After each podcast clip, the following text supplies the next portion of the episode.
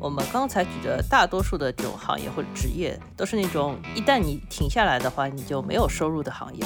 另外一种情况呢，其实是他们所处的这个行业本身是不能停下来的。比如说我们前面提到快递员，一旦他们停下来了，他们首先自己没有收入了，其次我们这个城市也受不了了。这个其实才是一个超级城市里面就业的常态。像我和肖老师这样有固定的工资、停工也不用担心收入，在家里录播客的人，其实不占这个城市的多数。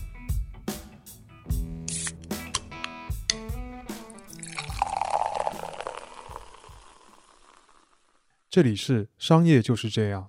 大家好，我是肖文杰，我是徐冰清。这期呢依然是一个疫情中的远程录制。三月底的时候，我们发过一个致歉，说因为配合疫情防控，我们的节目停更一周。有一位听友还回复我们说，恐怕不止一周。现在证明他这个担心很有道理。当时我们其实完全没有预想到事情会发展到这个地步。相信身处上海的每一位朋友，最近的身心都已经经受了很大的考验或者冲击。是的呀，就前两天我们聊天的时候，还在说做播客对我们来说已经是一种逃离信息轰炸的一个放松身心的方式了。嗯，这期我们聊的话题还是和疫情相关，但是又是拉开一点距离。我们来聊一聊城市，准确来说是大城市的运转。就有一本很著名的科普书，城市的科普书，名字就叫《纽约》，它的副标题就叫《一座超级城市是如何运转的》。就顾名思义啊，它是用图文和一些数据的方式，为纽约这座城市做了一个扫描。它按照客运、货运、能源、通讯和清洁五个维度来介绍像纽约这样一座大都市它的一些基础设施。读了之后是很开眼界的，会对我们日常的生活有更多的实感吧。嗯，这本书我也有，这本书像砖头一样厚，还是全彩的。对，很重很重。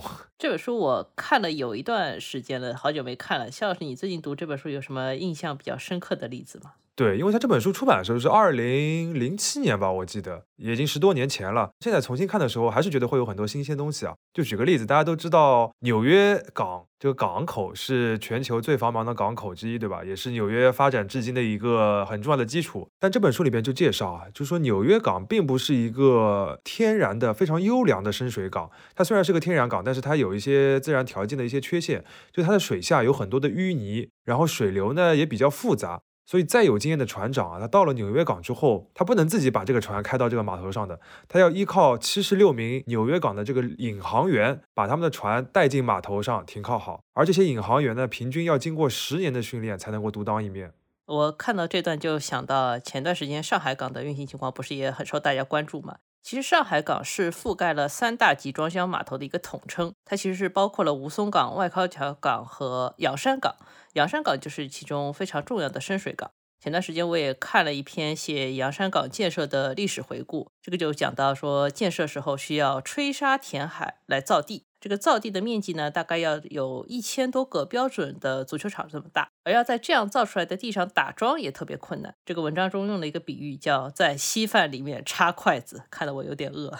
所以说啊，就回到《纽约》这本书，它的前言里边就有这样的一句话，他说：任何一个大城市的居民都很少停下来思考那些日日夜夜使城市维持正常运转的系统有多复杂。而现在的上海和身处上海的我们，恰恰就是处于一种停下来的状态。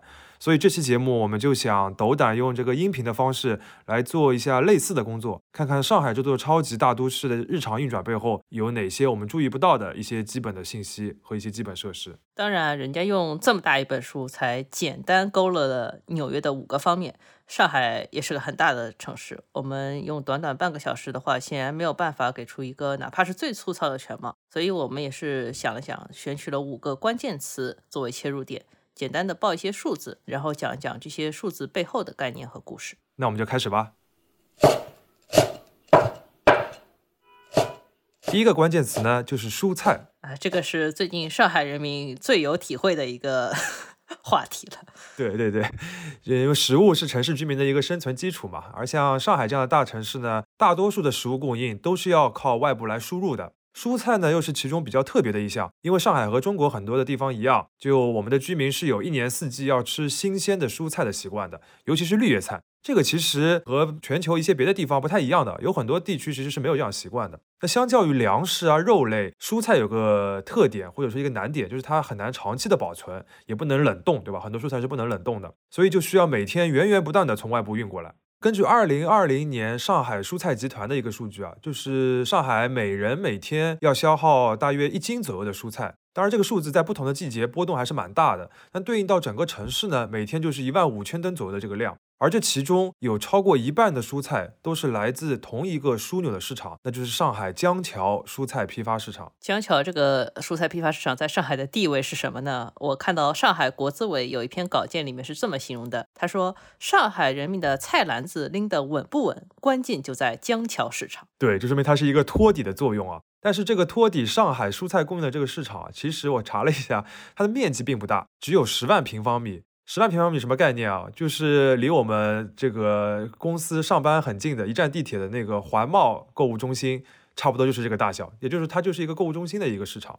然后就是这样一个地方，每天会涌入六千吨到七千吨的蔬菜，这些蔬菜呢是靠五百辆大型卡车运进来的。大概有一万多人次在这个市场里面交易，交易完之后，再通过三千辆的货车和五千辆的非机动车从市场里面拉走，然后经过各种转运，进入上千家的菜市场、超市，还有难以统计的各种小店里面。刚刚肖老师提了很多数字啊，我对里面卡车的数字好像比较感兴趣。我粗略的估算了一下，刚刚提到那些卡车，就是那五百辆大型卡车，这个首尾相连，大概有三万米，可以在横贯上海市中心的这个传说中的延安高架上面摆一个来回。对，就是不然的话，我们只说什么三千辆、五百辆，可能大家觉得好像也没有很特别厉害的数字嘛。但是你把它实际的摆一摆之后，就发现这个量实际上是非常恐怖的。嗯，刚刚我报的这段数字里边，还有一个值得注意的点，就是江桥市场的一个地理位置，它其实是毗邻这个 G 四二沪蓉。高速的一个起点，也就是离高速公路的这个收费站很近。也就是说，上海日常的这个蔬菜供应啊，和其他许许多多产品都是一样的，都是依靠全国的一个高速公路网络来支撑的。那关于货运这点，我们之后还会提到。说回这个蔬菜的供应，这些蔬菜通过高速公路运进上海，那么它到底是从哪里来的呢？于老师，你有没有概念？呃，来自全国其他省份，感觉说了一句完全的废话。对，都是听君一席话，如听一席话。其实那个岳老师刚才那个答案倒是正确的，就是江桥基地啊，它不单单是一个批发的一个集散地，还直接对接了全国各个省份的八十九个蔬菜种植的基地，像甘肃啊、山东啊、宁夏啊、呃河南啊等等地方都有它的一些直接对接的一些种植基地。这个基地的规模就很大了，就是那种可以无人机俯拍一整片蔬菜大棚的那种样子。为什么要遍布这么多的这个省市呢？这样的好处就是便于让上海一年四季都有不同的蔬菜供应。毕竟蔬菜是一个季节性的食品嘛。而且呢，我还看到有一些小的细节，比如说有的基地会和江桥合作，把这个蔬菜啊做成一个标准化的包装，这样既便于运输，而且呢也能够提升这个产品的价值，也方便大规模的批发。当然啊，在这么多省份里边，排名比较靠前的地区有两个我看到比较熟悉的，就是江苏和山东。呃，江苏是非常符合逻辑的一个答案。山东最近吃山东菜吃多了，好像有点。对，就像我前两天收到的这个西葫芦，上面就写的是来自山东寿光的。那寿光大家都知道是一个鼎鼎大名的蔬菜之乡吧？然后后面两天我又收到了这个街道发的物资里边有来自山东兰陵的蔬菜。兰陵也是山东另外一个重要的一个蔬菜种植基地。这些种植基地的背后，又是一个中国这蔬菜规模化种植的发展的故事，和我们这个日常概念里边那个小的农田上面种一点点蔬菜完全不是一个概念。那没有这些大规模的大棚和这些非常现代化的蔬菜基地，那江桥这个市场每天六七千吨的这个量也是运转不过来的。当然，这个又是另外一个故事了。听过我们之前节目讲顺丰那期的朋友们，可能对于物流业这种先分散再集中再分散这个设计不会很陌生。其实像上海这种对于蔬菜需求量非常大的市场，你做一个或者几个核心的集散中心是最高效也最能保证供应稳定的方案。那上海除了江桥以外，还有个另一个市场叫江阳市场，对，这次也是很受关注的一个地方。没错，其实一个产品采用什么样的这个物流体系和它的这个需求量是密切相关的。要知道，在一九九零年代之前，上海大多数的蔬菜都还是靠市郊本地的农民种植之后，再很分散的，然后很低效的卖到市区里面来。再加上那个时候市场交易还很不通畅吧，所以说其实上海的蔬菜供应在很长一段时间里边都是短缺的。那我查到，在一九八七年的时候啊，上海出现了一个一百一十四年以来相当罕见的异常气象。它二月份的时候异常高温，三月份的时候呢又倒春寒，四月份的时候有冰雹，七八月份的时候呢台风暴雨又非常的厉害。结果就是这一整年蔬菜的供应都严重不足。我看到过一个对当年的描述啊，说当时的市领导不得不自己去当高级采购员，去外省采购蔬菜，他也是要保供。对，就看到我看到那个高级采购员都觉得有点熟悉的感觉。然后到了这个第二年，就是一九八八年的时候，上海呢就启动了著名的这个菜篮子工程，他投了很多的钱，给了很多的政策。首先是先大幅的提升了本地种植的这个产能，让它不要那么分散，更加集中一些。而且呢，他还设立了一个叫做生产风险基金，其实就是设立了一个基准价。一个买蔬菜的基准价，能够保证这个菜农保本，然后但是有点微利，就一旦市场遇到了一些特殊的波动，价格有了一些很大的一些波动之后呢，它就能够按照这个价格给菜农来做一个托底，这样的话也提高了种蔬菜的一个积极性。另外就是大幅的增加了外省市的蔬菜的供应，这是后期的一个重要的举措，因为本地实在是不够的，所以江桥市场呢就是其中最重要的一环。其实我们可以把前面提到蔬菜替换成很多很多其他日常的消费品。为了保障上海人民的庞大需求量，这些消费品都会先进入市郊的一个市场，先集中，再分散到城市的各个角落。这个才是日常城市的一种运转方式。而在疫情之下，这种体系的风险就是，一旦这个集散地停摆了，就很容易出现断供。那反过来说，也会波及到很多外面的种植基地，不管是市郊的还是外省的。我们就看到，在三月二十五日，上海发布的公众号呢，曾经回复过读者这么一段话：江桥批发市场已迅速启动应急预案，对人员进行管控，做好车辆、场地消杀等工作，并调整至备用场所开展交易，以确保批发市场的安全。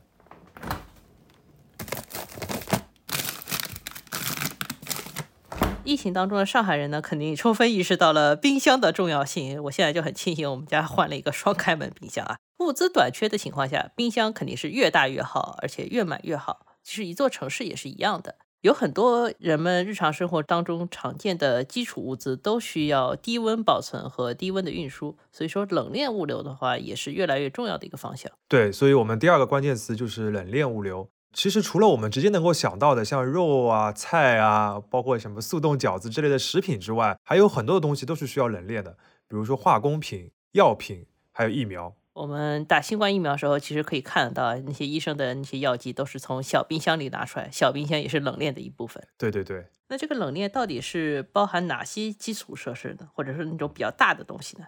那其实这两年我们听冷链听的很多啊，其实构成这个冷链的一个基础的一些设备呢，主要就是冷链车和冷库，就像正常的物流有货车和仓库是一个概念。而在这些那个基础设施之上呢，还有很多的设备，对吧？你要把这些东西造出来，需要有些设备的，比如说速冻的设备、制冷的压缩机等等，还有符合这个冷链车要求的箱体啊等等，都是一些特制的一些设备。嗯，上游设备我就不管了，那我还是简单理解，就是冷链的规模和冷库，包括像冷链车这种的量，是不是就决定了一个城市能够储存和周转多少需要冷链保存产品，对吧？对，就是冰箱有多大，你就能够。囤多少量的货，就是这个概念。所以上海，你可想而知啊，肯定是一个冷链的重镇。我查了一下一些数据啊，就是上海现在的冷库的总面积有三百九十九点四万平方米，仅次于广东和山东。你想想看，广东和山东啊，这两个都是人口过亿或者接近亿的一个省份，而且一个是贸易大省，一个是农产品的销售生产大省。另外一个数字就是，二零二零年上海市的冷藏车的保有量为六千四百一十辆，也是位居全国第一的。所以说，相当于上海有两组大冰箱，一组是定在地上的，一组是开在路上的。对对对，真的是大冰箱。但是即便如此啊，还是不够。我看到一篇报告里面写到，整个华东地区现在对于冷链的需求都是非常高的，然后这个冷链车也缺，冷库也缺，另外就是有运营资质的司机公司，还有做冷链物流管理的一些公司都缺。现在有很多货车司机啊，他们都看到这个冷链的生意比较好做，都想去买冷链车跑冷链的这个物流，因为赚的比较多嘛。但另一方面，冷链运输呢，它还有专门的资质，难度也更加大。比如说冷链车要做到不仅在开着的时候车厢里能够保持恒温，还要在装卸转运的时候也保持一定的温度。那这个当中就有许多的操作规范了。比如说，这个车出发之前先要预冷，然后特殊的一些货品，比如说药品的码放也有专门的规定，高度不能高于空调的出风口的下沿，然后和这个整个箱体的这个距离不能小于十厘米啊，等等的，有非常多的一些规定。简单来说一句话，不是我考一个大货车执照我就能上路了，是吗？对对对，冷链的一大特点啊，就是比一般的物流需要更多的资源和技术来维持运转。除了刚才我们说的这些专业设备和专业人员以外，还有一个很细小的点，就是电。我前两天看到一条保供的新闻，就是说上海港的码头上面啊，在疫情爆发之后，一度出现了部分冷链的集装箱的堆积，因为这个下游的企业没车或者没人来拉这些集装箱了，没法拉走，那就一直堆在码头上。但是再这样堆积下去呢，码头上面都要没有足够的插头来确保这些冷链集装箱的制冷了，因为你这个制冷是需要能源的，对吧？你不能放在那边就是这样自己保温了。那这个事情到最后呢，是要靠交通运输委来调节，才把它相对的能够解决掉。可想而知这件事情的重要性。嗯，我觉得冷链这个话题也是个蛮好的切入口，它就帮助我们理解物流在城市运转当中的一种核心价值。我们经常看到的保供、保供、保证供应的核心，其实不是生产，而是保证物流的畅通。前面我们讲到蔬菜，它是通过一层层的渠道进入居民家中的。那我们拿到蔬菜之后，大家就要烹饪它，对吧？所以就需要煤气。那所以稳定的一个热能供应，也是一个城市的基础设施。那我们的第三个关键词呢，就是天然气。因为大家知道，上海从二零一五年开始，市区的居民呢，基本上都是采用管道天然气了，不用煤气了。那问问看，岳老师啊，你觉得我们用的这个天然气是从哪里来的？小时候不是一直说所谓的西气东输嘛？应该是什么西部省份的气通过管道输送过来吧？至于是不是什么乌克兰的气就不好说了。你今天已经就是非常宽泛的说省份，已经说了第二次了。呃，其实岳老师这个答案如果放在十几年前的话，基本上是正确的。但现在情况不一样了。看了一下历史的资料，上海是从一九九九年开始启动把居民用的这个管道煤气改成管道天然气的。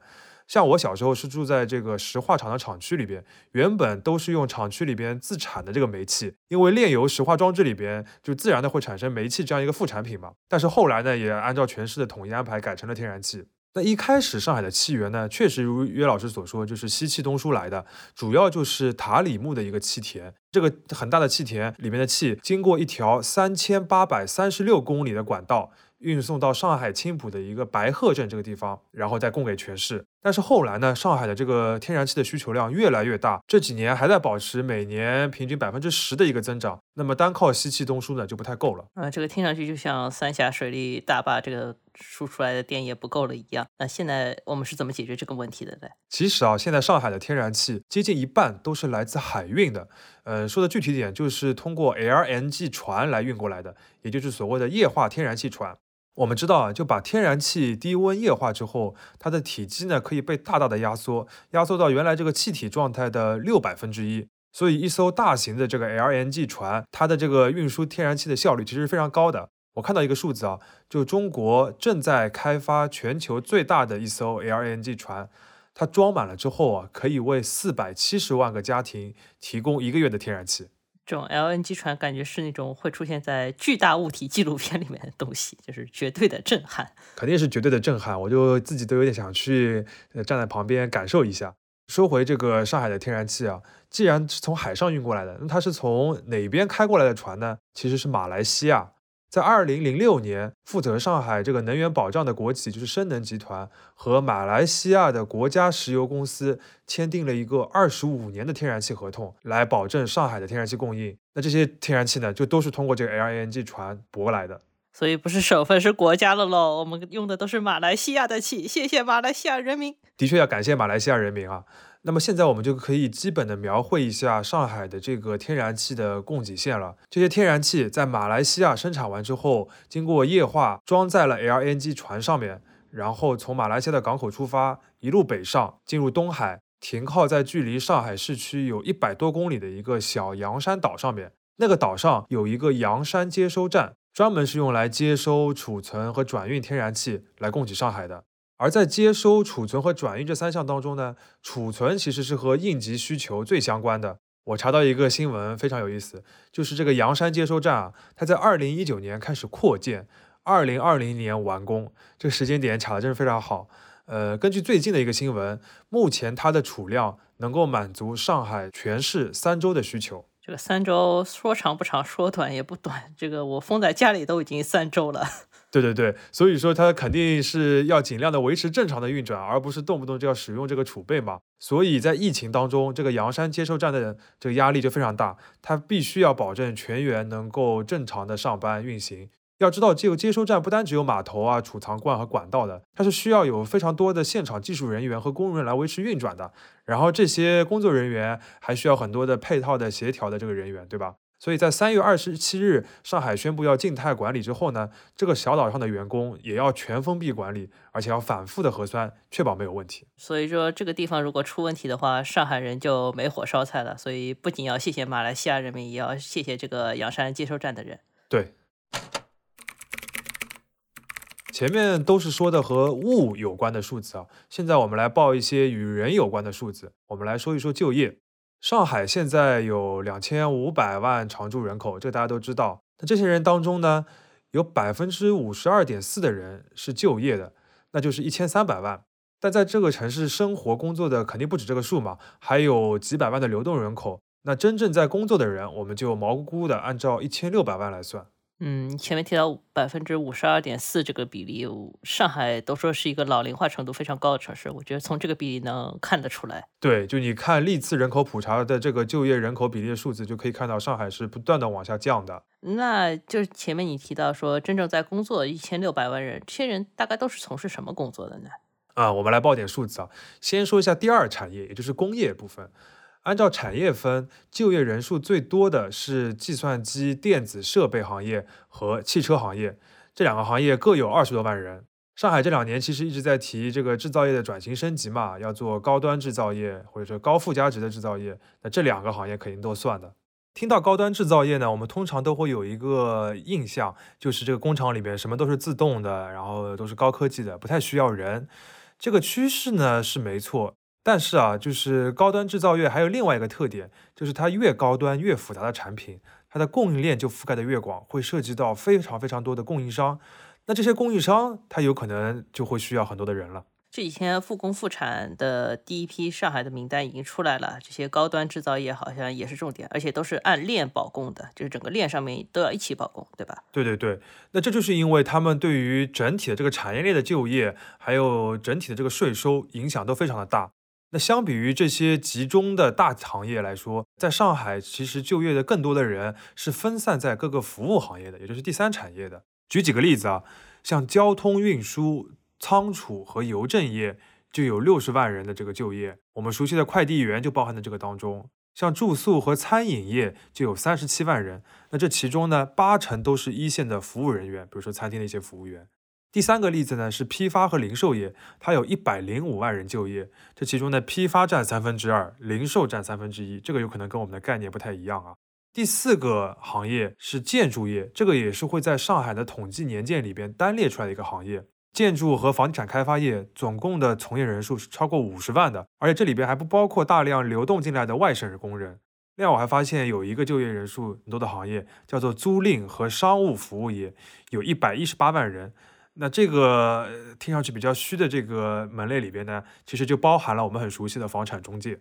刚刚肖老师列了很多行业的数字啊，大家可能会发现，我们刚才举的大多数的这种行业或者职业，都是那种一旦你停下来的话，你就没有收入的行业。这里面分两种情况，一种是所谓的手停口停。这种人要么是计件收费制，要么是日结工资，或者是按订单抽成的。那他没有工作的话，当然就是没有收入了。另外一种情况呢，其实是他们所处的这个行业本身是不能停下来的。比如说我们前面提到快递员，一旦他们停下来了，这个他们首先自己没有收入了，其次我们这个城市也受不了了。这个其实才是一个超级城市里面就业的常态。像我和肖老师这样有固定的工资，停工也不用担心收入，在家里录播客的人，其实不占这个城市。的多数。说到这个，我查到一篇就是在疫情之前，呃，关于外卖骑手的报道，说美团在上海的外卖员在日常的时候是超过四万人的。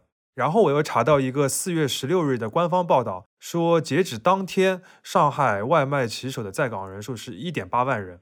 这个还是有差距，而且大家都知道，理论上上海是饿了么的大本营，只有美团的数字都对不上的。对，最后还要说明一点啊，就上面这些来自上海统计年内的就业数据，它的统计都有个前提，就是规模以上企业的就业人数，所以是不包括个体户的。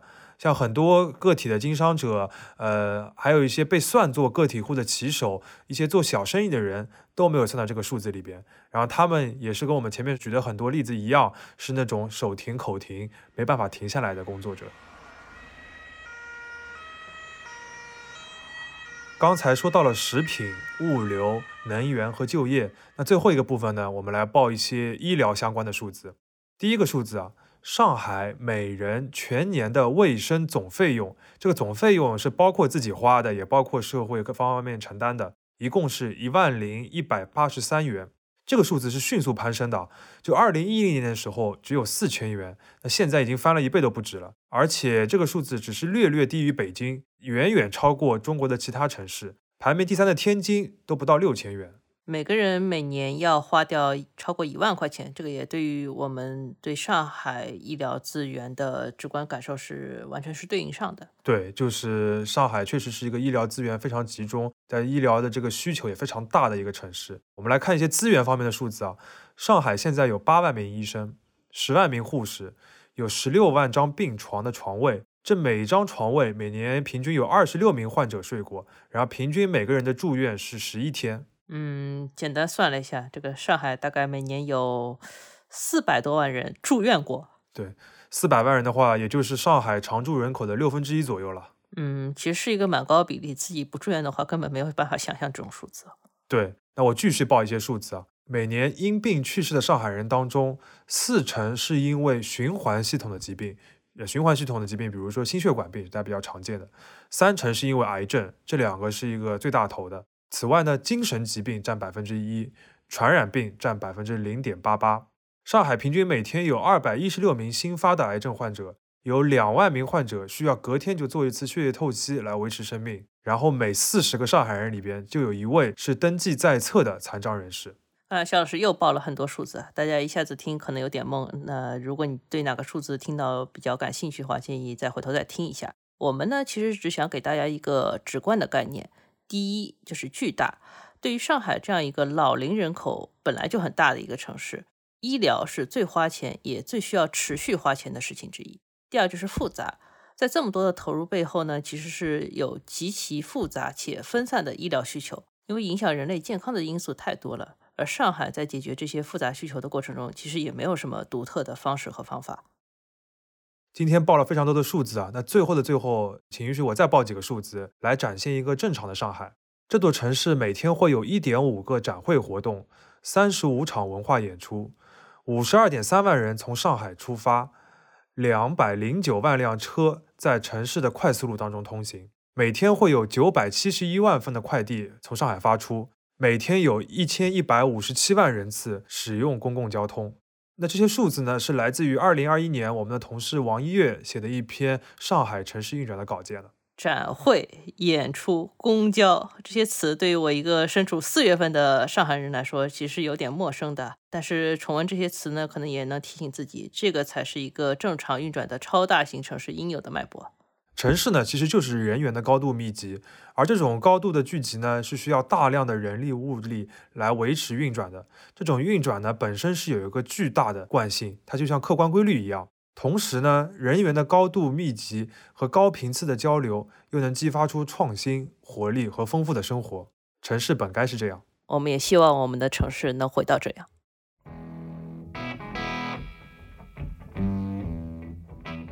感谢收听这一期的商业就是这样。你可以在苹果播客、小宇宙、喜马拉雅、网易云音乐、QQ 音乐、荔枝等平台收听我们的节目。微信公众号“第一财经 eMagazine” 也会推送每期节目的内容。如果喜欢我们，欢迎你在苹果播客给我们五星好评，并期待你在各个平台与我们交流。尤其欢迎分享你感兴趣的话题。下期见。